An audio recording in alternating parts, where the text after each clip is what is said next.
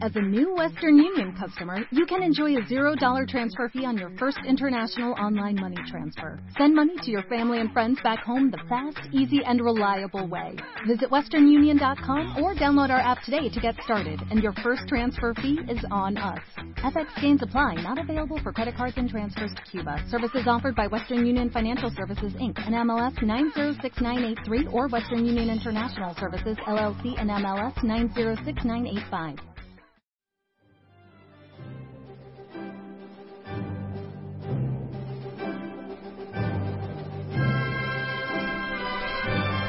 Un día más eh, con los oyentes de Radio Libertad Constituyente, esta vez desde Zaragoza. De, tenemos el placer y el gusto de realizar los informativos veraces desde esta bella ciudad a la orilla del Ebro y que tantos recuerdos eh, ha evocado Antonio García Trevijano ayer en su conferencia. Por eso estamos aquí, porque eh, dimos cobertura eh, Daniel Yebra, Federico Utrera, que les habla, también eh, Manuel Ramos, que nos hace el apoyo técnico desde Sevilla, todos ellos procurando trasladar, trasladarle la información diaria sobre lo que acontece en el mundo, y hoy es, el foco informativo está en Estados Unidos, desde Zaragoza, porque aquí, repito, hacemos el informativo. Don Antonio, un placer estar de nuevo con usted en esta ciudad que, como repetía anteriormente, tantos recuerdos tiene, ¿no? Claro, mi ciudad es Granada, la ciudad donde tuve mis primeros tutores y mis primeros amores fue Granada, es lo que nunca se olvida. Pero después de Granada, la ciudad que más recuerdos de juventud me trae es Zaragoza, porque fue donde estuve mi primera plaza de notario en, en la provincia de Teruel, pero yo vivía en Zaragoza, en el Gran Hotel. Y he contado muchas veces que aquí tuve unas experiencias inolvidables, dentro de las cuales una de ellas fue mi conocimiento directo y personal e íntimo con el príncipe entonces Juan Carlos, que estaba en la Academia Militar y coincidíamos en el Gran Hotel de Zaragoza, hoy, eh, de donde estamos transmitiendo esta, esta entrevista, esta emisión de televisión, desde este hotel que sí tiene para mí grandes recuerdos porque en este hotel viví los fines de semana durante tres años. Pues de todo ello hablaremos en el informativo de hoy de la Casa Real de Juan Carlos. Damos una noticia en exclusiva desde el diario RC. También de este hotel de, que ahora regenta la cadena NH y que tenemos también el placer y el gusto de ser eh, alojados aquí. y de todo ello. Invitados por el ayuntamiento. Y por la Universidad de Zaragoza. Ayer se celebró la conferencia de Antonio García Trevijano, daremos cuenta de ello, la tenemos también para emitir en radio y en televisión íntegra, pero hoy vamos a dar un gran eh, avance y un, un gran resumen sobre lo que aconteció ayer en ese escenario universitario. Vamos a empezar primero con Estados Unidos, don Antonio. Estamos eh, con la victoria de Obama prácticamente eh, de resaca eh, electoral, porque ayer se votó en Estados Unidos. La victoria ya usted predijo que iba a ser Obama, que se enfrentaba no Obama contra Romney, sino Obama contra Obama. Efectivamente, ganó el primer Obama, el Obama candidato. Y su primera declaración ha sido, lo mejor está por llegar. Don Antonio, análisis. Exactamente. Obama ha confirmado con esta declaración mi análisis. Decir lo mejor está por llegar quiere decir que lo mejor aún no, aún no se ha experimentado de Obama. Lo mejor de Obama era su campaña de candidato en la primera elección presidencial. Y cuando dice lo mejor está por llegar quiere decir que él también quiere olvidar esta etapa de presidencia donde él no debe estar muy orgulloso. Pero claro, la fuerza de Obama como candidato es tan grande que también la ha conducido a la victoria siendo presidente. Cuando él dice lo mejor está por llegar, está diciendo exactamente igual que yo dije ayer, antes de ayer y le da un mes. Y vamos a darle algunos datos sobre esas elecciones norteamericanas por ver si y cuáles juzga usted más relevantes. En primer lugar, el presidente ha conseguido este segundo mandato al imponerse en todos los estados clave y ganar el voto popular por más de dos millones de sufragios. De diferencia, ¿no? De diferencia, efectivamente. Bueno, también quiero recordar que yo dije que su victoria sería holgada. Y lo dije cuando todo el mundo, incluso en los titulares de esta madrugada, decían que Romy estaba con ventaja, ganando. Y aún así todo eso es falso, todo eso es preparado. Se quiere crear una impresión de interés para vender periódicos, televisiones, radios, eh, dar interés a algunas elecciones que estaban desde el principio ganadas por Obama. Pero fíjese además algunos patinazos, por ejemplo, ahora que estamos en Aragón, el Heraldo de Aragón eh, titula Romney toma una ligera ventaja sobre Obama en unas votaciones muy igualadas. Eso es, el es terrible, ¿eh? Porque esto que pero es que yo dije que iba a sacar una ventaja holgada y sacar más de dos millones de votos es una ventaja muy seria. Y además, fíjese, dice, última hora, pasadas las tres de la madrugada, el republicano ganaba en nueve estados frente a ocho de Obama. Y aunque el presidente perdía por 74-63 votos, llevaba más apoyos en la decisiva Florida. Ah. Bueno, pues estas son las hemerotecas que al final sonrojan a los que, eh, bueno, pues a los que tienen la desgracia de tener que escribirlas, ¿no? Porque... No, y de tener que leerlas. Y de, y de creerlas, que es lo peor. Leerlas todavía, pero creerlo creer a la prensa en España, pues eso es un acto de, ceguera, es un acto de fe, es propio de tertulianos. Porque la palabra tertuliano, que está muy bien empleada, que viene de tertuliano, es el que decía credo ut intellium. Es decir, el tertuliano que dice hay que creer para entender. Primero la fe y luego la razón. Y así está España, con tertulianos en las televisiones, en las mesas, en las casas, no hay más que tertulianos. Gente que cree que España tiene fe, que España es una democracia, que es una democracia, para entenderlo. Cree que España es un Estado y una nación bien asentada para creer y no, y no ver lo que está sucediendo en Cataluña, el País Vasco y en otras autonomías. Pues nada, con esa fe del carbonero eh,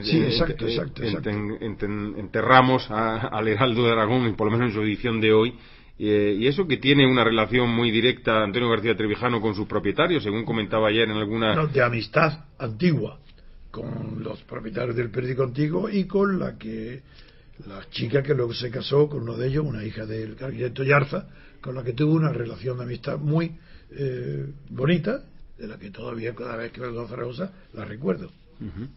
Pues con esa, eh, con esa evocación nos quedamos. Vamos a seguir con noticias desde Estados Unidos. Eh, bueno, en primer lugar, eh, Romney dice que ha votado, el, el, derrotado candidato republicano dice que ha votado por la unidad, pero lo más relevante quizás sea que el voto hispano resultó decisivo y que el electorado latino ha ayudado al presidente a ganar en la mayoría de los estados más decisivos. Cuando dice latino, se debe entender hispanoparlantes. Y, en principio, ¿qué relevancia le, da usted al hecho de que Obama haya sido capaz de reunir a todas las minorías que eh, pululaban por, los, eh, eh, por las mesas electorales o los electores norteamericanos cuando la mayoría blanca, la mayoría de los blancos, ha votado a Romney. No, que eso no es así. Es por estados. Es por estados. Eso no es verdad. Porque una cosa es que Obama ha recogido el voto de las minorías étnicas, de lo que se llaman latinas o hispanos parlamentares, y otra cosa es que Romney haya conseguido la mayoría de la población blanca. Eso, es eso no es verdad. En la población blanca también en la mayor parte ha vencido Obama. Pero lo que es de llamar la atención es que un presidente mulato atrae el voto de las personas que se consideran segregadas. No racialmente, una palabra que no debe emplearse, pero por su genealogía, por su procedencia, se consideraban excluidas de la sociedad blanca. Eso sí que lo ha recogido Obama.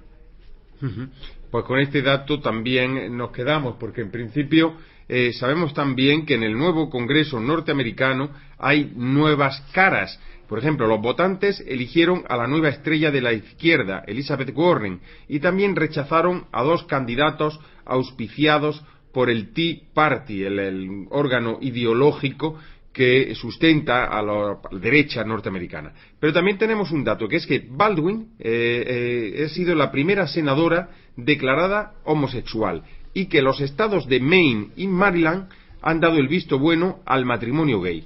Ya son nueve los estados de la Unión que lo reconocen. Esta noticia la vinculamos con lo que también ha ocurrido en España, donde el Tribunal Constitucional ha sentenciado en favor del matrimonio gay. Ya se han producido las primeras reacciones, entre ellas la del ministro de Justicia, Alberto Ruiz Gallardón, que ha asumido que la ley no se va a cambiar, que aceptan el, veredicto, el resultado del Tribunal Constitucional y que eh, a partir de ahora se va a poder legalizar el matrimonio gay. Don Antonio, ¿tiene usted algún criterio sobre esta cuestión?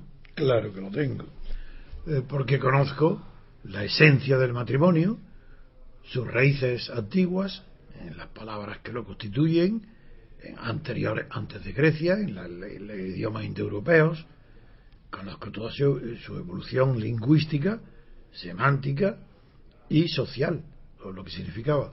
Y creo que es un error del Tribunal Supremo, no del Tribunal Constitucional, es un error de los gobiernos que se creen progresistas, porque aceptan llamar matrimonio a las uniones de parejas homosexuales. No tiene nada que ver reconocer la legalidad y las consecuencias de la unión con ánimo de permanencia de las parejas homosexuales, eso es una cuestión. Y otra cosa es que a esas parejas se le llame matrimonio, cuando matrimonium significa carga de la madre. Y en un matrimonio homosexual no hay carga de la madre, ni siquiera si el matrimonio es entre lesbianas. Porque para que haya carga de la madre tiene que ser algo que la madre engendre de varón. Eh, porque claro que hay inseminación artificial, eh, pero eso no es la no hay la carga de la madre no está, porque la carga es que lo recoge.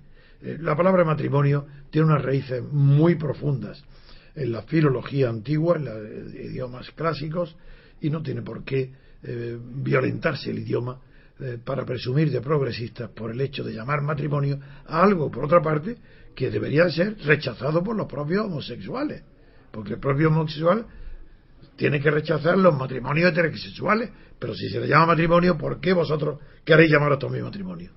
Las mismas cargas y las mismas servidumbres que el matrimonio tradicional. Claro, eso es absurdo. Y entonces usted qué es partidario de que se cambie la nomenclatura, encontrar un neologismo que, tuviera una, designara esta nueva realidad. Sí, en matrimonio, en vez de ser mal de matrimonio, que llaman, como llaman pareja permanente, pareja de hecho, lo que, quieran. Bueno, pero pareja de hecho puede ser también de un matrimonio o de una pareja heterosexual que viva en un, de hecho. Puede ser. O sea, tendríamos que buscar un neologismo o una palabra compuesta para que indicar que que es un matrimonio entre homosexuales, pero que eso no es matrimonio. Pero usted está de acuerdo con la con la cobertura legal. Ah, sí, eso sí, eso no tiene nada que ver. Yo estoy de acuerdo que una pareja de homosexuales tenga reconocidos los mismos derechos que una pareja heterosexual, pero para eso hace falta que haya una vinculación de permanencia más patente que en las eh, heterosexuales, porque eh, como depende de una cuestión de porcentaje y de credibilidad, pongamos si los homosexuales representan un 10 o un 15%, no sé, como mucho la población, es normal que las leyes exijan eh, para reconocer a los homosexuales parejas los mismos derechos que a los heterosexuales, que exija unas mayores pruebas de permanencia. Porque así como se presupone, porque que la gran mayoría cuando se une en matrimonio presupone, se presupone que es para, para siempre o que después no lo sea, aunque, y sobre todo antes, antes claro, antes los matrimonios eran para siempre, hoy no, heterosexuales. Pero con más motivo se puede sospechar que las uniones de homosexuales son menos permanentes, que dependen más de edades, circunstancias, eh, cuestiones transitorias que pueden influir en, en, no perturbaciones, pero sí en fenómenos en raros o más menos en la transitoriedad de esa relación, ¿no? Eh, lo que se trata de, eh, digamos, lo que usted plantea es que se verifique y se documente y se pruebe que la relación es que la relación es estable, que tiene una cierta permanencia. Por otro lado, exigencia que también los jueces están eh, por pero en cambio yo en la adopción sí que tengo una opinión distinta. Yo creo que la adopción no es lo mismo la adopción de un niño o una niña por una pareja heterosexual que por una pareja homosexual. ¿Por qué? Pues porque el niño tiene que desde el principio no distinguen, eh, cree, tiene una concepción del mundo diferente. Es decir, lo normal, en el sentido pues normal es lo de la mayoría, pues un niño debe ser educado como la mayoría de los niños, no en la excepcionalidad de una educación homosexual entre homosexuales. No digo que se le eduque para que sea homosexual, pero es dificilísimo evitar que un hijo adoptado por homosexuales no reciba una educación favorable a la homosexualidad, lo cual tampoco tiene por qué. No, no, tiene por qué y sobre todo también hay muchos hay muchos matrimonios, mejor dicho, muchos hijos que yo lo sé por, por el propio colegio de mi propia hija y de mi propio hijo, eh, donde eh, solamente eh, tienen un progenitor, son hijos de viudo o hijos de viuda, o su madre vive con su hermana, separados. o su padre, o separados, que viven. En fin, son tantas las circunstancias que se nos están presentando en la nueva sociedad, que anclada en los valores antiguos, pero. Bueno, yo creo que psicológicamente, aunque no soy psicólogo, ni tengo la formación de Piaget respecto a la psicología infantil, creo que la, homosexualidad de una pareja influye en las tendencias futuras sexuales del niño. Hombre, eso yo, creo que es indudable, como influye también el machismo, o como influye, por ejemplo, la homofobia, pues o el fascismo, incluso, o la democracia, o la inteligencia. Una familia que cultive la inteligencia, los hijos, lógicamente, van a, beber en buenas fuentes. Y una, una familia que cultive el alcoholismo, pues pero si es una minoría, es que el problema está ahí. Por ejemplo, ¿por qué en, en, España educar a un niño en la igualdad con los negros me parece fantástico, de bonito y bueno? Pero eso no quiere decir que, lo, que el niño hijo de negro en una comunidad negra tenga los mismos sentimientos que un niño negro en una comunidad blanca. Me estoy refiriendo a, a cuestiones que la sociología no puede rechazar porque sabe que son verdad. Yo me refiero a que sin prejuicios, ni étnicos, ni de color, ni tampoco de sexuales, ni discriminación sexual, sin tener ningún prejuicio, siendo muy abierto a la mente, sin embargo, hay que juzgar que no tienen por qué. ¿Por qué? Por ejemplo, supongamos personas ateas. Personas ateas, padre e hijo. Tienen, no, perdón, padre y madre. Padre y madre y educan a sus hijos, en mi caso, por ejemplo, lo he bautizado. ¿Por qué bautizando? Pues porque están viviendo en una sociedad católica y tienen que ir a colegios católicos. No quiero que mis hijas, que mis hijos sientan discriminación o diferencia con las personas eh, del colegio o de institutos, porque yo no lo he educado en colegios religiosos. Pero no importa. Una sociedad mayoritariamente religiosa pues no me importa nada que ellos tengan estén bautizados para que no tengan que no, puedan ser eh, segregados eh, por signos externos o eh, excluidos de una sociedad católica. ¿Y sus nietos también fueron bautizados? Estoy pensando. O por lo menos usted asistió a esos bautizos, ¿lo recuerda? No, no, no, no, no, ¿qué va? No, es que ahí ha habido otra cosa. En el en el caso de Portugal sí, pero en el otro mi hijo se casó con una... Está separado, afortunadamente, porque se casó con una chica mitad francesa, mitad inglesa, que tiene odio de las monjas, de la religión, de los colegios, tiene una educación absurda. No, no sabe ni lo que es ateísmo, pero no quiere que sus hijos sepan nada de la iglesia. Entonces creo que mi hijo, para no enfrentarse con ella, pues no lo bautizó. Pero en contra de mi opinión. Bueno, pues dejamos este asunto eh, eh, de la esfera tan, eh, digamos, íntima, pero a la vez tan interesante de reflexionar y sobre todo tan interesante de escuchar por boca de Antonio García Trevijano. Vamos a pasar a la siguiente noticia.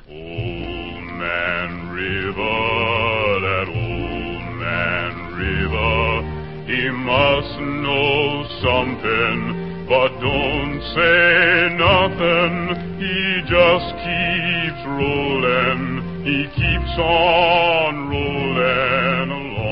Pues ahora la noticia la vamos a dar de la Casa Real. Yo no sé si está bautizada o no, no sé si es católica o no, no sé qué religión tiene. Sí, hay una que tiene segura, la religión del dinero, del lujo y de la riqueza. Es, estamos hablando de una pareja singular, la formada por Juan Carlos de Borbón y Corina von Wiesbestein, no la reina Sofía, sino la que eh, princesa, princesa entre comillas, porque se hace llamar así, que ha sido eh, enjuiciada, denunciada por una ciudadana española en el juzgado número 42 de Madrid, que le acusa de suplantar a la reina, de suplantar a la jefa de protocolo, de suplantar incluso a la responsable de asesoría comercial del propio rey en numerosas instituciones, en numerosos eh, cortes, monarquías, tanto del Golfo Pérsico como de Europa.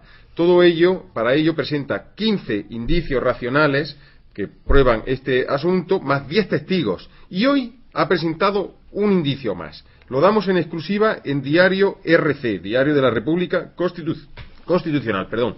¿Saben cuál es? Pues que Corina von Wittgenstein vive en el Pardo. De momento en el Palacio no, en un chalet aledaño. ¿Y por qué se sabe? porque el rey ha ordenado que se le ponga escolta, escolta durante las 24 horas, escolta de la Guardia Civil, escolta y vigilancia permanente que además ha logrado neutralizar la presencia de fotógrafos, de paparachis, que estaban siguiendo con mucho interés estas fotografías de Corina en el Pardo. Y esas fotografías no se han producido porque, o si se produjeron, no salieron a la luz, de momento, porque la, propia Guardia Civil impidió a esos fotógrafos que sacaran esas fotografías. Además, hay un testigo, hemos podido saber que hay un testigo que además ha sido presionado para que no desvele datos sobre esta cuestión del chalet de Corina en el Pardo. Todo ello lo tienen en diario RC y yo no sé si esto acredita o no, digamos, mm, hace más sólida o no la denuncia de que Corina forma parte de la Casa Real Española, don Antonio. Desde el punto de vista jurídico, ¿es una prueba mm, de valor o no tiene importancia? Yo no, lo conozco, eso es un las pruebas son de libre apreciación del juez. No he leído esta querella, no puedo opinar de lo que no conozco, pero desde luego el asunto es muy escandaloso. Eh, tiene mucha importancia política Ahora no sé si tendrá también una importancia criminal, eso por suplantación de funciones. Pues existe el delito en el Código Penal, claro, eh, pero no lo sé, no puedo opinar. Pero, por ejemplo, eh, si es una, em, el hecho de que una persona tenga escolta eh, por parte de la Guardia Civil a orden de la Casa Real, que viva además aledaña a la Casa Real. Pues podría ser delito como malversación de dinero público, malversación de gasto no justificado. Pero no sabemos si lo está pagando el rey de su bolsillo. ¿La Guardia Civil? Mm, en fin, en principio. No digo como broma. No, no. digo en serio. No, no, no, si es que sería lo suyo. Claro que, que, pague que o sea, que decir, que no voy a mandar a la tiene una querida pagada a su vivienda a su costa, porque la pague. Sobre todo que mande a Prosegur. Que no la pagamos nosotros. Exactamente, que no mande a, cuerpos y fuerzas de seguridad del Estado, sino que mande a agencias de seguridad privadas. No, esto, en cambio, lo que sí recordaréis una intervención mía donde comentaba el abucheo de la reina. Pues yo creo que esto es lo que yo quería decir, que justifica el abucheo de parte de los gobernados españoles a la reina está justificada por este escándalo de indignidad de la reina. Que si tolera ser reina, tener los privilegios de reina, tolera esta vida, esta afrenta pública que le hace su marido, el rey, pues está bien que se la abuchee, porque es indigna. Ahí hemos, mujer? Hemos recibido alguna queja de alguna mujer, alguna, eh, alguna sí, queja o, Sí, bien, una disconformidad. sí, disconformidad. Eh, diciendo que bueno que, qué culpa tiene la mujer si además de, además de ser de sufrir esa afrenta eh, la victimizamos la culpabilizamos desde los medios de comunicación y desde la calle porque ha sido abucheada porque además de cornuda apaleada no no no no que va esta señora no sabe lo que dice si la, yo he justificado que se la buche porque no tiene dignidad como mujer. No tiene dignidad. ¿Qué? ¿Por qué? Porque, porque se separe. Porque no se separa de Juan Carlos. Porque para, prefiere las ventajas materiales, el dinero, las comodidades, los honores de ser reina. ¿Lo prefiere eso? A ser una mujer digna separada de su marido porque no quiere ser cornuda. Y don Antonio, eh, eh, sabemos que Juan Carlos es inmune, o sea, que eh, tiene el privilegio de no poder ser procesado ni por cuestiones penales, ni por cuestiones civiles, ni por cuestiones fiscales, ni por robo, ni por latrocinio, ningún tipo de delito. Ni por asesinato. Bueno, ni siquiera en el caso de, de, Graciado, de, su hermano. No, hombre, no. Que falleció. No, no, eso yo no me refiero a eso. hombre, no, hombre, no. yo no digo que eso fuera un asesinato. Eso todo lo. Sería un homicidio en todo caso. Ni homicidio, es un accidente. De eso yo no hablo. Quiero decir que la ley hace inmune al rey en todo tipo de delitos, incluso de asesinato. Pero entonces no era rey. Cuando yo a eso ah, no me refiero. Entonces sí podría haber sido juzgado en el caso de no era rey, claro. Si no era rey. Bueno, al menos abrir una investigación. Siempre que hay un muerto, siempre se, suele abrir una investigación. yo me refiero que hoy, hoy, el rey puede matar delante de todo el mundo, sacar la pistola, pegarle un tiro a alguien en la frente de la televisión, recogerlo y ver que es él, y no se le puede procesar, es inmune. Bueno, pues esa inmunidad sabemos que no alcanza a la reina Sofía, porque ya emprendió una denuncia, una demanda contra una empresa de contactos sexuales que favorecía la infidelidad, el adulterio, y sabemos que tuvo que ejercer eh, su defensa o su denuncia por medio del abogado del Estado, pero se supone que con sus propios abogados. Vamos a ver quién paga eso también, ¿no? Pero mm, esta demanda que ahora hay contra Corina, Corina no está al alcance de esa inmunidad, no, está bajo, bajo el manto de esa inmunidad. O sea, porque, entonces, pues, el hecho de que la jueza haya pedido 6.000 euros teniendo eh, 15 indicios de delito que prueba, eh, intenta probar el abogado y 10 testigos, ¿no suena cuando menos eh, extraño? Sí, pero eso no es prueba de prevaricación. Porque si ha exigido 6.000, será porque encuentra razones suficientes para que el denunciante, el querellante, garantice, corra un riesgo económico si resulta ser falso las pruebas. Ah, que puede, eh, está, digamos, poniendo en tela de juicio que esas pruebas, que esas pruebas que pueda presentar, esas 15 pruebas, no puedan ser acreditadas. eso es. y los 10 testigos tampoco pueden ser acreditados. Puede ser que estén mintiendo todos, es que de antemano exige una fianza. A mí no me parece mal eso. No, bueno, sí, a mí no me parece mal, pero eh, vamos a ver incluso si el abogado, que se llama eh, Max, Maximiliano. Eh, no, y al que yo felicito desde aquí por su valor. Es otra cuestión. Una cosa es que se tenga el valor ciudadano de denunciar todos aquellos casos que revelan el predominio en España de la injusticia, de la prevaricación y de la discriminación a favor de los altos cargos y de los reyes, eso es, es un deber denunciarlo. Entonces yo felicito al abogado por esta denuncia. Otra cosa es que más tenga de condenar al juez o a la jueza porque haya exigido una fianza de 6.000 euros. Yo eso no lo condeno. Tampoco tengo suficientes datos para entrar en la cabeza del juez y saber por qué ha exigido esa fianza. Entre otras cosas, porque la apreciación de la prueba indiciaria de un crimen es de libre apreciación del juez. Sí, justo esta misma jueza nosotros descubrimos que había apreciado justamente lo contrario cuando la Asociación para la Defensa de la Sanidad Pública había denunciado al Colegio de Farmacéuticos por permitir que los farmacéuticos cobraran en dinero negro, no dieran factura, hicieran una serie de irregularidades fiscales y sin embargo ahí sí admitió la denuncia por eh, injurias y calumnias hacia los farmacéuticos.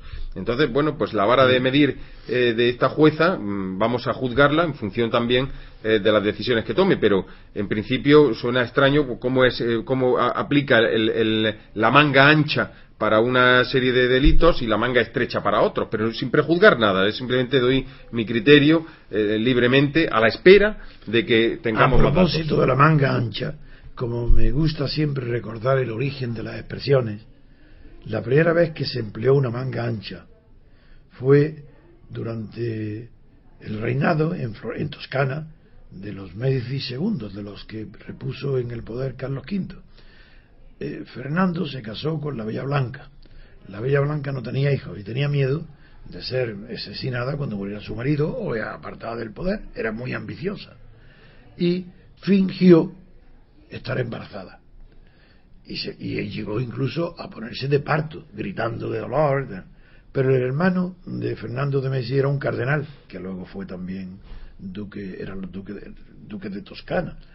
eh, y el cardenal sospechaba, sospechaba algo raro y se colocó delante de la puerta de la parte oriente donde se oían los gritos desde fuera. Y estaba leyendo su breviario, pero fuera en los pasillos de la puerta. Hasta que llegó un sacerdote con una manga muy ancha, mangas de verdad, muy ancha, donde con los brazos cruzados fue a entrar y el cardenal le dio un abrazo a propósito tan fuerte que el niño que llevaba dentro de la manga gritó. Entonces, el niño que llevaba preparado, creo que era un, no sé si era un capuchino, desde entonces siempre la expresión tiene la manga muy ancha, porque escondía el niño para simular que era hijo de la parturienta. Pues muchas gracias, don Antonio, por esa eh, eh dechado de erudición y de historia, ¿no? Y de recuerdo y de memoria para todas estas cuestiones. Si quieren, terminar, la, historia es trágica, porque como no pudo engañar a su, al cardenal, que era su cuñado, con el hijo, fue la frente y el odio que le tomó fue brutal, hasta el punto que lo invitó a comer con su marido, que estaba muy enamorado de la Bella Blanca, que era una mujer de un hombre muy rico de Venecia, que huyó de Venecia para con un joven enamorado de ella, que era de Florencia, pero que no tenía dinero ni nada, pero en fin, eh, eh, le tomó tal odio a su cuñado que lo invitó a comer junto con su marido, los tres, y le hizo ella misma un plato que, era, que sabía que era las delicias para el cardenal. Pero el cardenal, que la conocía ya, y no lo, no lo probó. Y su marido, que no sabía nada, Fernando, estaba tan violento de que su, su hermano rechazara la comida que con tan vehementemente le estaba ofreciendo la Bella Blanca, que él mismo dice nada, y lo tomó él. Entonces, horrorizada la Bella Blanca, al ver que su marido tomó, también lo tomó ella. Eh, los dos murieron a los cinco minutos. ¿Envenenados? Envenenados y están enterrados juntos en el cementerio. Esa es una historia conocidísima conocidísima por los amantes de la historia como es este y que tienen además el buen gusto y el placer de poder contársela a todos los oyentes de Radio Libertad Constituyente. Aquí se me ha ocurrido por, lo, por la manga ancha. Que es maravilloso. Tiene, la manga tan ancha el cura que lleva dentro un recién nacido para simular que era hijo de la falsa embarazada qué manga ancha tenía? La, manga ancha de una sotana. Yo, de hecho, eh, eh, lo, recibí este, esta eh, metáfora de un cura. yo estudié en el, colegio de La Salle y, él nos hablaba siempre de la conciencia de manga ancha y la conciencia de manga estrecha como el, digamos el confesor se enfrentaba a esa dificultad a la hora de que cuando alguien le expresaba sus pecados y de pequeño en, en, el, en el colegio en el segundo o tercer año de bachillerato también recuerdo que se decía de los jesuitas que, como eran tenían fama de ser una moral jesuítica, pues eh, alguien le preguntaba, eh, ¿ha visto a fulano de tal? Y el jesuita, metiéndose la, mano en su manga, dice, por aquí no ha pasado.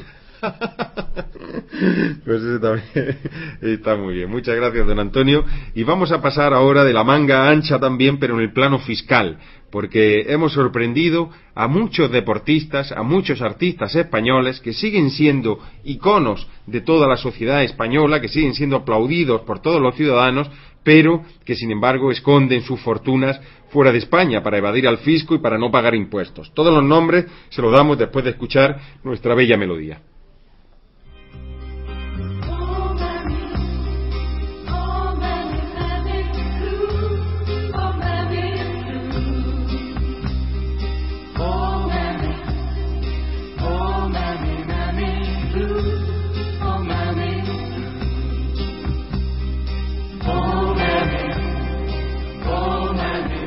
Bueno, pues vamos con los nombres porque algunos son muy sorprendentes. Ayer tuve el placer de ver en Zaragoza, donde estamos y donde hablaremos al final del programa de la conferencia de Antonio García Trevijano, eh, tuvimos el placer de ver un partido de fútbol que retransmitían por la primera cadena de televisión española. Era el partido entre el Real Madrid y el, si no me equivoco, el Borussia Leverkusen. Eh, terminó con empate a dos, pero allí sobre el campo había un futbolista un futbolista que además jugó muy bien, un futbolista que yo creo que es hasta el preferido de Antonio García Trevijano, se llama Xavi Alonso. Hay también otro futbolista, argentino, pero ciudadano eh, residente en España, que se llama Mascherano, Javier Mascherano, está en el Fútbol Club Barcelona. Bien, pues los, la radio televisión pública portuguesa ha sorprendido a Xavi Alonso y a Mascherano evadiendo impuestos a través del paraíso fiscal de Madeira, las bellas islas pertenecientes a la soberanía de Portugal y además patria chica de origen del futbolista Cristiano Ronaldo, también ayer en el terreno de juego. Bueno, ese caso de evasión y de fraude fiscal no es el único en España. En Diario RC, Diario de la República Constitucional, que pueden ustedes ver en internet, diariorc.com, observarán que hay muchos más nombres. Damos la lista, no completa, pero sí bastante aproximada, de todos los artistas y deportistas en España que se han ido de España fraudulentamente, porque siguen viviendo aquí, pero su, dinero lo tienen fuera y dicen que ellos viven fuera. Por ejemplo, Montserrat Caballé, Arancha Sánchez Vicario, la tenista, Fernando Alonso, el conductor de coches, el piloto, Carlos Moyá, el tenista, Alex Cribillé, el, eh, mm, motociclista, piloto, piloto, piloto de competición de motociclismo, y como él, muchos más, el piloto de Fórmula 1, Pedro Martínez de la Rosa. Bueno, son tantos los nombres y tantas las eh, eh, cuestiones que además, bueno, y no solamente esto, ¿se acuerdan ustedes del presidente del Fútbol Club Barcelona, aquel constructor que se llamaba José Luis Núñez? Pues él y su hijo, Josep Lluís Núñez y Navarro, así como el ex jefe de la inspección de Hacienda, porque aquí están pringados hasta algunos inspectores de Hacienda, en este caso Josep María Huguet, le cayeron 13 años, y a un inspector, Manuel Abella, 11 años, por evasión de capitales. Desde el mundo del fútbol, desde el mundo del deporte y desde el mundo del arte se ha evadido impuestos a mansalva. Y lo curioso, por lo menos lo destacamos en Diario RC, es que la sociedad española sigue idolatrando a todos estos personajes. Don Antonio, ya eh, la culpa, por supuesto, persigue Hacienda a todos estos deportistas, persigue Hacienda a, estos artistas, pero si la sociedad española deposita una mirada condescendiente y además aplaude sus heroicidades deportivas y artísticas, mm, ¿hay alguna falla moral ahí? Sí, que desde hace muchísimo tiempo en los pueblos pobres, en los pueblos del sur, España, Portugal, Italia, Grecia, el delito fiscal no es denigratorio no denigra. Esa es la explicación. Pero eso no ocurre en el resto de Europa. No, en el norte. Estoy, he hablado de Grecia, Chipre, Italia, no digamos, yo no lo sé, los países balcánicos. Portugal y España. Pero Portugal y España es que no, el delito fiscal más bien es un mérito, que no te cojan. Si te cojan, si te cogen, lo pagas, pero tampoco te denigra ante la sociedad como cualquier otro tipo de delito. ¿Y eso se, puede cambiar eso? ¿Es una cuestión de mentalidad? Muchísimo tiempo, sí, sí, se puede cambiar, pero requiere tiempo. Porque eso proviene de que en los estados pobres, en los países, naciones pobres, la ambición de todas las madres para sus hijos es hacerlos funcionarios del Estado. De, no sé, de correos o de lo que sea, todas las profesiones pagadas por el Estado, la ambición. Y el delito fiscal, que pagar menos o no pagar nada a la hacienda pública es lo que se llama propio de la economía sumergida. Eh, conforme más se desciende hacia el sur, mayor es la cantidad y el volumen de las defraudaciones a la hacienda de la economía sumergida. Y las presiones de economía, de economía sumergida, esas personas están tan dignamente tratadas en la sociedad como el resto de las economías no sumergidas. Eso requiere muchísimo tiempo de evolución y sobre todo eso cuando desaparece la pobreza y la justificación de la pobreza, con, que, porque desaparecen los delitos o disminuyen sensiblemente los delitos de robo, también va eh, perdiendo incluso prestigio, porque los evasores fiscales suelen tener eh, prestigio entre ellos y están contentos de no ser cazados por el fisco. De haber burlado a la hacienda pública. Sí, sí, eso es un mérito no, no de delincuente, es un mérito de un hombre hábil con las leyes, los abogados fiscalistas, sus asesores, que son buenos, saben hacerlo, pero no, es, no, no escandaliza, escandaliza a la prensa, escandaliza a los pobres, pero no escandaliza a los ricos.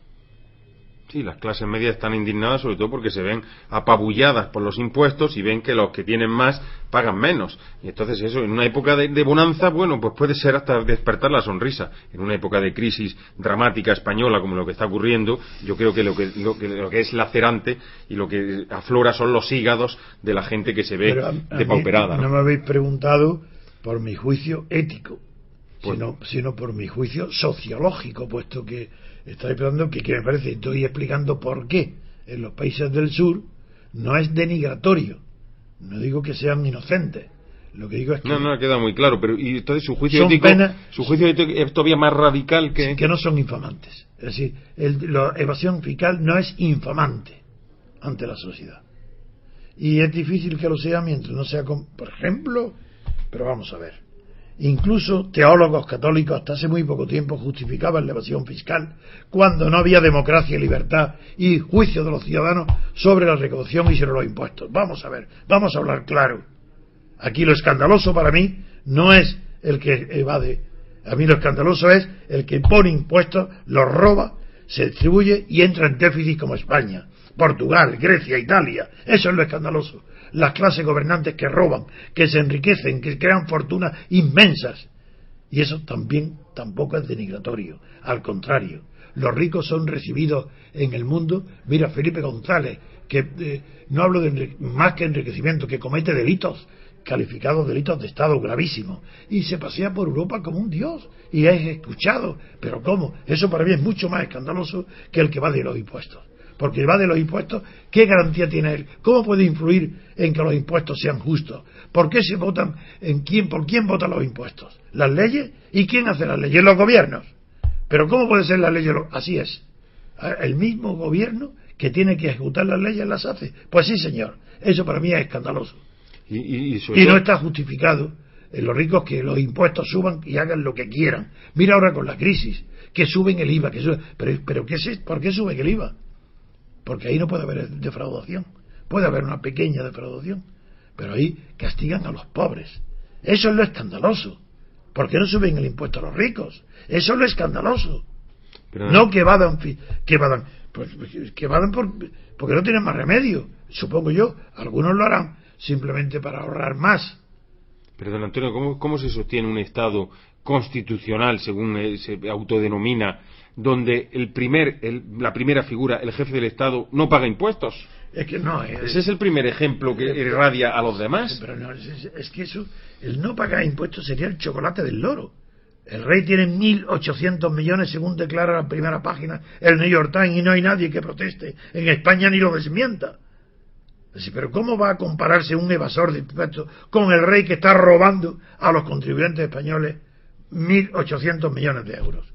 Pero sí que hay que decir las cosas en su sitio y en su verdadera proporción de importancia, de valor pero hasta, hasta las mercancías robadas pagan impuestos. Quiero decir, eh, que, no, no, es ninguna broma, pero si uno roba un container de, de, casetes o de ordenadores, cuando va a venderlos paga los impuestos, por lo menos para intentar blanquear ese robo. Pero es que aquí, eh, si hay, se produce el robo, eh, primero el delito del, del, robo y después el no pagar los impuestos del robo, porque el, el, rey puede usar. Vuelvo a repetir, no estoy justificando la evasión de, de capital, de impuestos. ha quedado muy claro. No lo estoy justificando. Estoy diciendo que las razones por las cuales en los países pobres se sigue practicando la evasión fiscal de una manera bastante generalizada.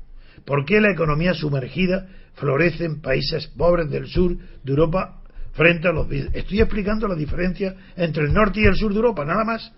Pues y, y encuentro que la causa está, primero, hay otra causa. Primero, los países influidos por la religión protestante son mucho más austeros y, más decorosos en las administraciones. Eh, ¿De, los caudales públicos? No, de sus empresas privadas. ¿Ah, sí? Hombre, porque dentro del, dentro del protestantismo el calvinismo ya es el colmo. Y en el calvinismo fueron los primeros grandes fortunas que salieron del comercio marítimo, de los barcos y de las ligas ansiáticas. Ahí fueron los Y el calvinista no puede permitirse cometer, cometer simplemente levantarse un día en vez de las 7 de la mañana a las siete y media. Si él en su programa vital tiene que levantarse a las 7 por su trabajo, un solo día de retraso indica, según la doctrina de Calvino, que esa persona está condenada de antemano al infierno. Porque si estuviera destinada a salvarse, como es desde su nacimiento, sería imposible que un alma que va a estar con Dios pueda cometer el pecado de levantarse media hora tarde. Aplícale eso a los negocios, aplícalo al robo. Es que es inconcebible el que a un protestante se le confía una mercancía para que la lleve desde Hamburgo o desde Rotterdam a Nueva York y esa persona da su vida por salvar esa mercancía y no robar ni medio kilo. Pues esa educación no puede darse en el catolicismo porque existe la confesión. El catolicismo permite pecar y ser arrepentido. Luego, no, no, no, tiene punto de comparación. E incluso el luteranismo, Lutero, decía pecar para poder en la grandeza luego de ser perdonados y arrepentidos. Pues la manga ancha de, algunas religiones de las que antes mencionábamos. Vamos ahora también para eh, eh, a evaluar un juicio moral, esta vez ilegal y político, sobre Ana Botella. Lo vamos a hacer después de escuchar nuestra melodía.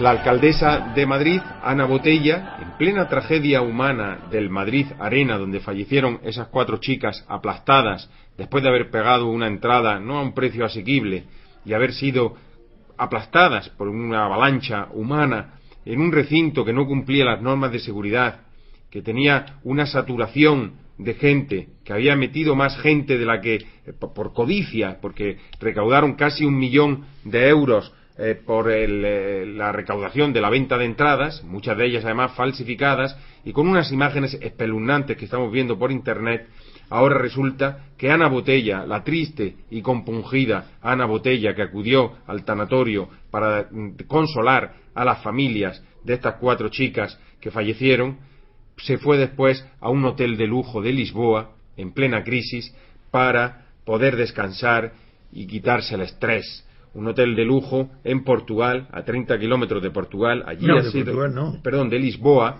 un hotel de lujo de Portugal, pero ubicado en Lisboa, donde había saunas, masajes hidráulicos, piscinas. Don Antonio no quiere que pronuncie la palabra spa, porque es como se le conoce eh, de manera comercial, pero saben ustedes perfectamente a lo que me refiero. El spa se llama así Golf Peñalonga, a 30 kilómetros de Lisboa. Se trata de un complejo exclusivo que acoge con frecuencia a la élite política y económica, no solo de la península ibérica, sino de otros puntos de Europa y de América. Y estuvo con su marido, el expresidente del gobierno, José María Aznar. Ya ven ustedes las víctimas en el taratorio, hacinadas, eh, los políticos disfrutando del lujo en un spa. Pero esta señora, en la anterior sesión de televisión ya dije de ella y la critiqué por haber dicho esto no volverá a repetirse. Y dije que ella con eso estaba confesando que era culpable de lo que había sucedido. Entonces es natural que, como es tan culpable, se vaya a lavar sus culpas a esos, a esos centros de masajes hidráulicos y de relax, porque ella es culpable, ya que si sabe que eso no se va a repetir, porque sabe el modo de impedir que se repita, es porque lo sabía antes de que sucediera. Y por tanto, como no tiene explicación ninguna que lo que va a ser en el futuro no lo haya hecho en el pasado, es culpable de lo que ha sucedido. Y es natural que vaya a relajarse porque la culpa que tiene es muy grande pero culpable desde el punto de vista legal, moral, o político. Moral y político. Legal. Legal, es casi imposible. Los hechos negativos son judicialmente casi imposibles de demostrar. Y es un hecho negativo la negligencia. El no haber tomado medidas adecuadas son hechos negativos, porque no, son hechos que no han existido. Y culpar a alguien por cosas negativas es muy difícil la prueba. Moralmente, claro que sí. Y políticamente, claro que sí.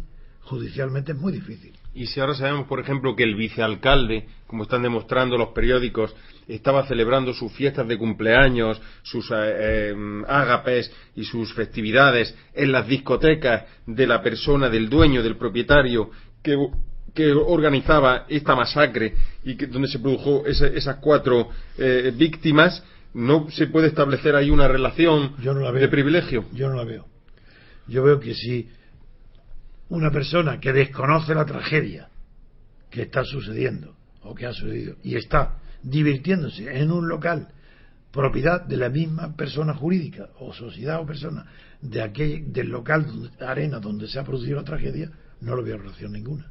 Y si ese local se abrió irregularmente y no, tenía los permisos y, no tenía las normas de seguridad ¿qué local? ¿el de la tragedia? el de, el de la tragedia. o donde estaba el teniente alcalde. No el de la tragedia, ese fue el, que no tenía permisos y el que no tenía documentos pues en regla. Pues el teniente alcalde es responsable gravísimamente de lo que ha sucedido en el incendio, en la tragedia o en la asfixia que ha habido ahí. Claro que es responsable, pero no es responsable. ¿Pero político, moral o jurídico? No, no, política y jurídicamente. Moralmente, por supuesto. Pero no es responsable de estar divirtiéndose en una discoteca propiedad del mismo. Eso no. Eso no, eso no tiene nada. Pues esa es la precisión jurídica, política y ética que nos acaba de hacer Antonio García Trevijano. Vamos con los casos de corrupción. Todos los días recopilamos varios de ellos y enseguida nos vamos con el Congreso de Mentes Brillantes. Nos lo va a explicar don Antonio García Trevijano, pero después de esta melodía.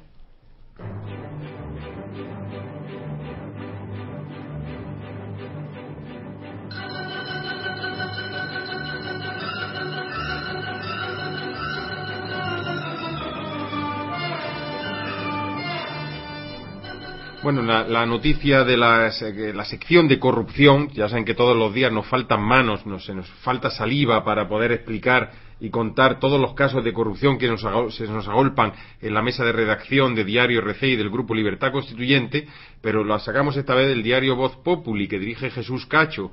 En Madrid, espacios y congresos, telaraña de directivos con una deuda de 300 millones de euros.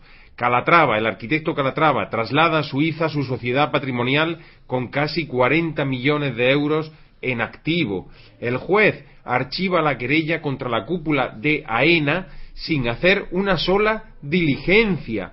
Y así uno y otro y otro caso de corrupción todos los días se agolpan sobre la mesa de redacción vamos a tener por lo menos algo, una noticia sobre la que poder mm, comentar y divertirnos, una noticia amable, una noticia eh, eh, sencilla y que despierte por lo menos la curiosidad de la gente inteligente. Congreso de Mentes Brillantes. Se ha celebrado en Madrid el tercer Congreso de Mentes Brillantes. No invitaron a Antonio García Trevijano, pero nos puede dar una ponencia sobre lo que eh, significa este Congreso. Don Antonio, ¿tiene usted algún dato? Sí, lo primero dato que tengo es la alegría de no haber sido invitado a una payasada. Eso ya, eh, eh, para mí es un honor estar ahí.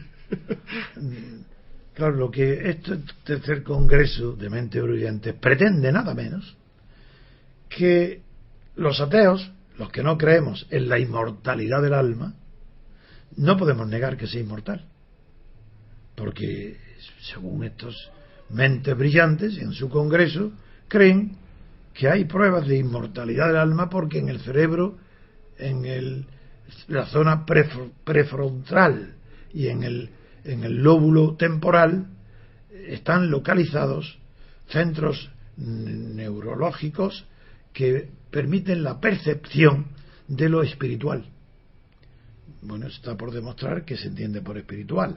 Pero bien, suponiendo que sea verdad, lo más importante que yo veo ahí en ese congreso es algunas percepciones sobre la, que en el cerebro se puede localizar la percepción del yo.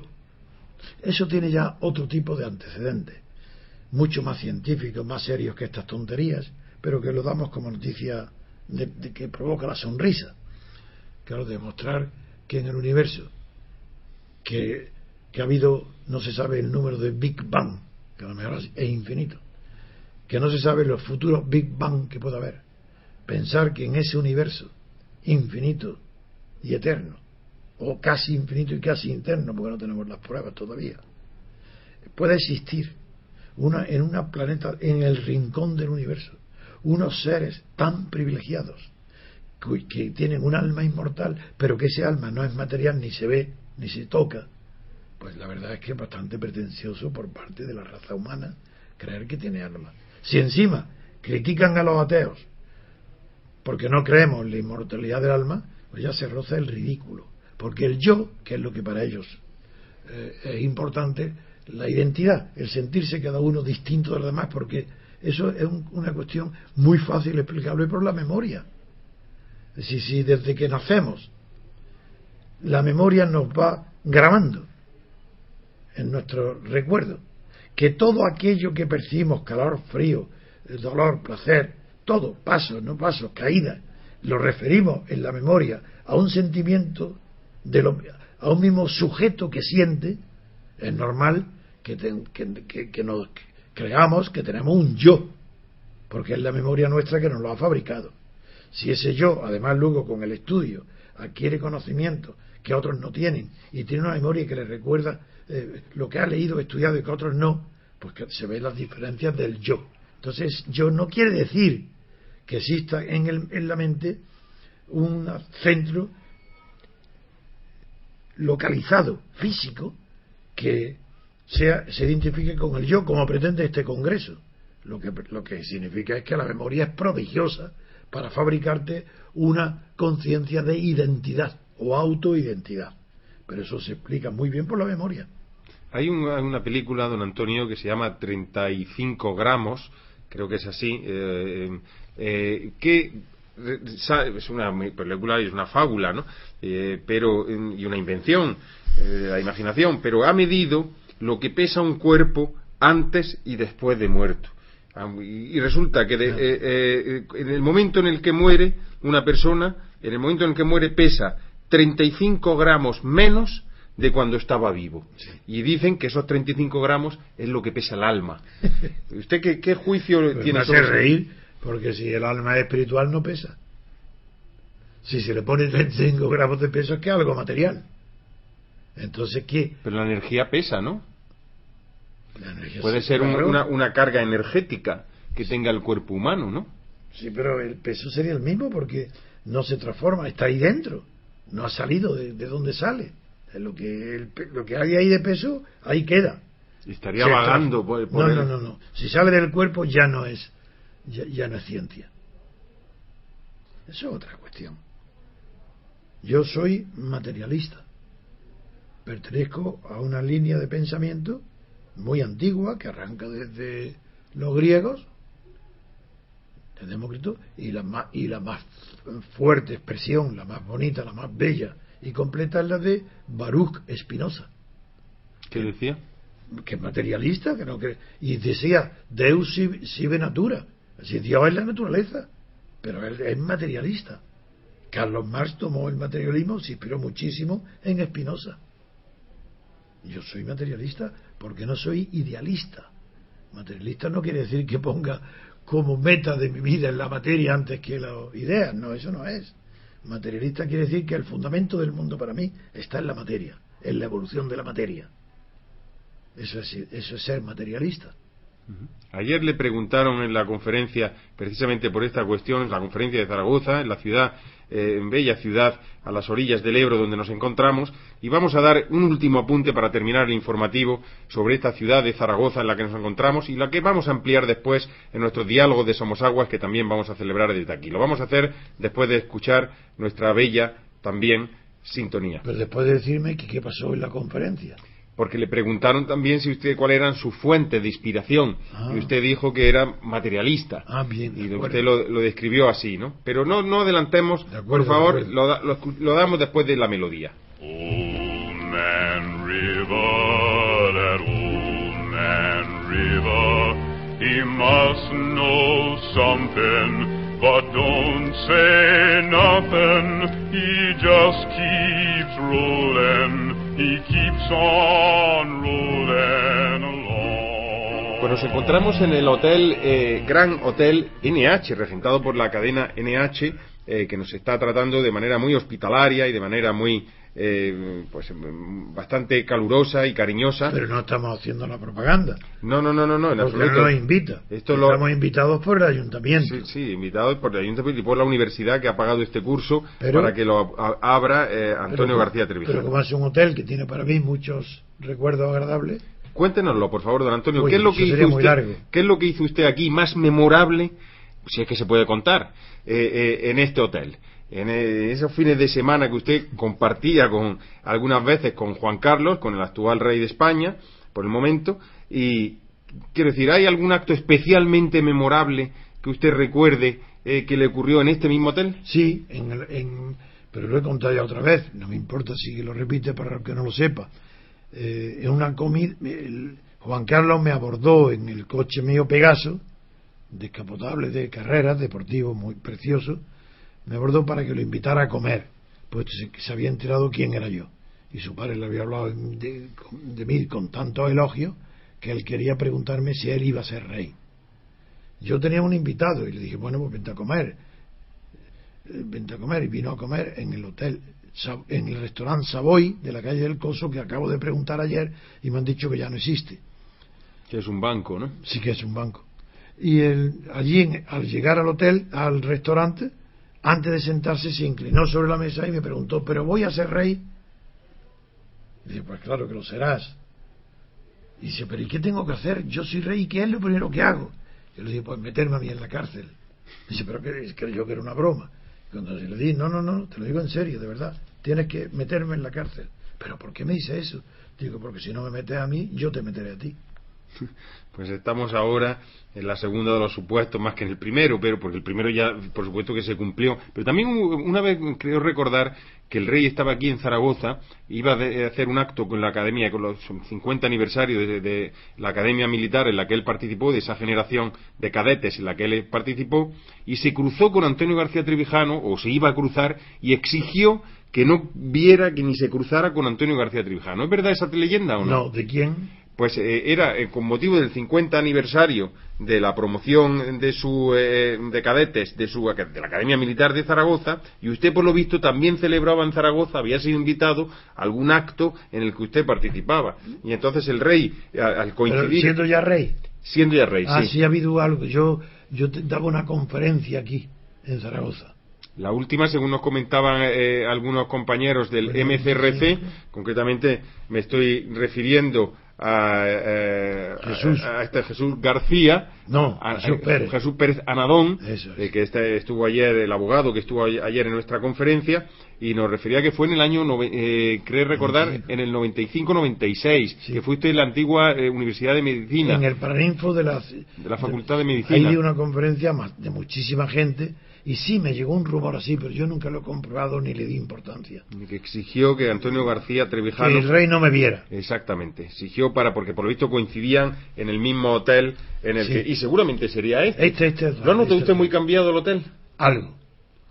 la rotonda me dijo que es la misma que se hizo en el Palace, en el Hotel Palace de Madrid, ¿no? Es la misma, un poquito más pequeña, pero es la misma, el mismo arquitecto, la misma estructura, todo igual. ¿Y en qué ha quedado desfavorecida? Antes era más distinguido. Hoy es más, quizás sea más funcional, pero antes era, tenía mayor elegancia, porque la, la, cúpula, que se llama, que es la rotonda, la cúpula, pues las columnas estaban exentas. Allí conocí yo a George Sanders, porque estaba yo, claro, de todos los fines de semana me sentaba en unos sofás extraordinarios que hoy han desaparecido, quedan pocos. Hay mesas, está, es más comercial hoy.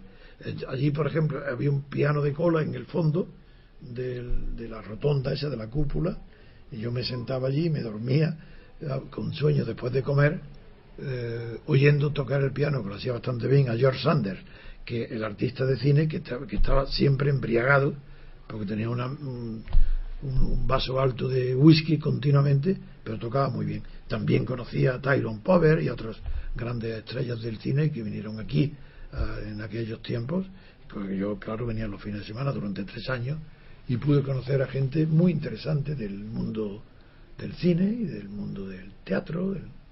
Pues muchas gracias, don Antonio, con esta recuerdo y esta evocación de Zaragoza, el lugar donde estamos desarrollando nuestro informativo de Radio Libertad Constituyente. Vamos a despedirlo dándole las gracias, como no, a Daniel Yebra por su asesoría técnica desde ese control central, también a Manuel Ramos desde Sevilla por ese apoyo técnico, a don Antonio García Trevijano por su memoria, por sus reflexiones, por sus análisis y también a todos los oyentes de Radio Libertad Constituyente, tanto en Zaragoza como fuera de Zaragoza vino gente de muchísimos sitios de España. Ah, eso sí me alegró. ¿eh? Vino de Madrid, vino, vinieron de Oviedo, vinieron de Sagunto, vinieron, en fin, de muchos lugares de España. Se llenó el auditorio y la verdad todos fueron cariñosísimos, aplaudieron a rabiar. Yo digo un poco broma que don Antonio salió como los toreros, salió en hombros. Y es verdad, físicamente no, pero lo cierto es que lo arroparon, lo acompañaron y lo aplaudieron a rabiar. Don Antonio, muchísimas gracias por esta experiencia, gracias a los oyentes y volvemos mañana. Les habló Federico Utrera.